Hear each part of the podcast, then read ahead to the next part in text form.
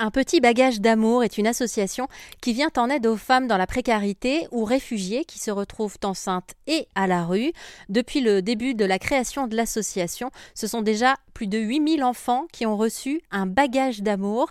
Petit retour sur l'histoire de l'association avec Camille qui en est la vice-présidente. L'association est née euh, à la base d'une euh, situation un peu euh, un peu triste de Samra Sedi qui est donc la, fondatrice et la présidente de l'association donc, il y a un peu plus de six ans, euh, Samra est sage-femme et euh, elle, prépare une maman pour accoucher à la maternité à Paris. Et euh, quand c'était une maman qui attendait des jumelles, et quand les jumelles arrivent, Samra demande où sont les affaires pour habiller les deux petites filles. Et la maman tend un sac, un sac en plastique avec deux bodys dedans.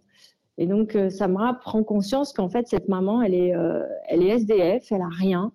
Et elle est venue à la maternité pour accoucher, mais après, euh, voilà, elle est venue pour accoucher sans, sans avoir préparé sa petite, sa petite valise de maternité comme, bah, comme on fait toutes quand on part accoucher de son enfant. Donc, elle, était elle-même à l'époque enceinte, donc ça lui a tordu les tripes. Et elle s'est dit, bon, bah, euh, si jamais j'en ai une autre euh, dans cette situation-là, je vais commencer petit à petit à collecter euh, des bodys, des pyjamas, des petites chaussettes, de quoi au moins faire un petit trousseau à ses bébés. Et donc, elle a commencé à collecter dans son bureau. Après, elle a collecté dans son garage. Après, elle a embarqué toutes ses copines et elle a trouvé un local à Montreuil euh, d'un ami à moi. C'est comme ça que j'ai connu l'association, qui lui a prêté gentiment euh, son local en lui disant voilà, je, euh, pour le moment, je vais pas faire mes travaux parce que j'attends des autorisations. Donc j'ai ce local de vide, je veux qu'il serve à quelque chose de bien. Voilà les clés, faites ce que vous voulez dedans. Et donc là, on avait 120 mètres carrés, on a stocké, stocké, stocké c'était un bonheur, mais voilà, c'était un local brut, euh, il n'y avait pas d'électricité, il n'y avait pas d'eau, euh, voilà, c'était vraiment euh, du béton, quoi.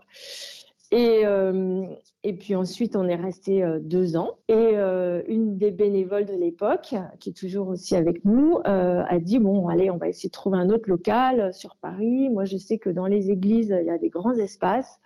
Peut-être qu'on aura une chance dans une église et elle envoie un mail à toutes les églises de Paris. Et on a une seule réponse.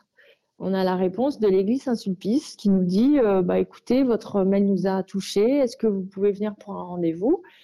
Et donc, on a fait un rendez-vous et euh, on a signé une convention. Ils nous ont euh, libéré une ancienne bibliothèque qui était dans la crypte. qui ne servait plus à personne, avec des placards. Vraiment, c'était une petite boutique. Ils nous ont aidés à vider les placards, ils nous ont aménagé, ils ont fait le ménage. Bref, ils ont été vraiment euh, super. Et on a mis nos petits bodys dedans, euh, comme un petit magasin. Euh, voilà, il y a plus de quatre ans maintenant qu'on est là-bas. Les bénévoles de cette association se font appeler les cigognes et les différentes antennes dans lesquelles on peut aller récupérer les petits bagages d'amour s'appellent les nids. Si vous voulez en savoir davantage sur l'association Un petit bagage d'amour, n'hésitez pas à faire un tour sur erzen.fr.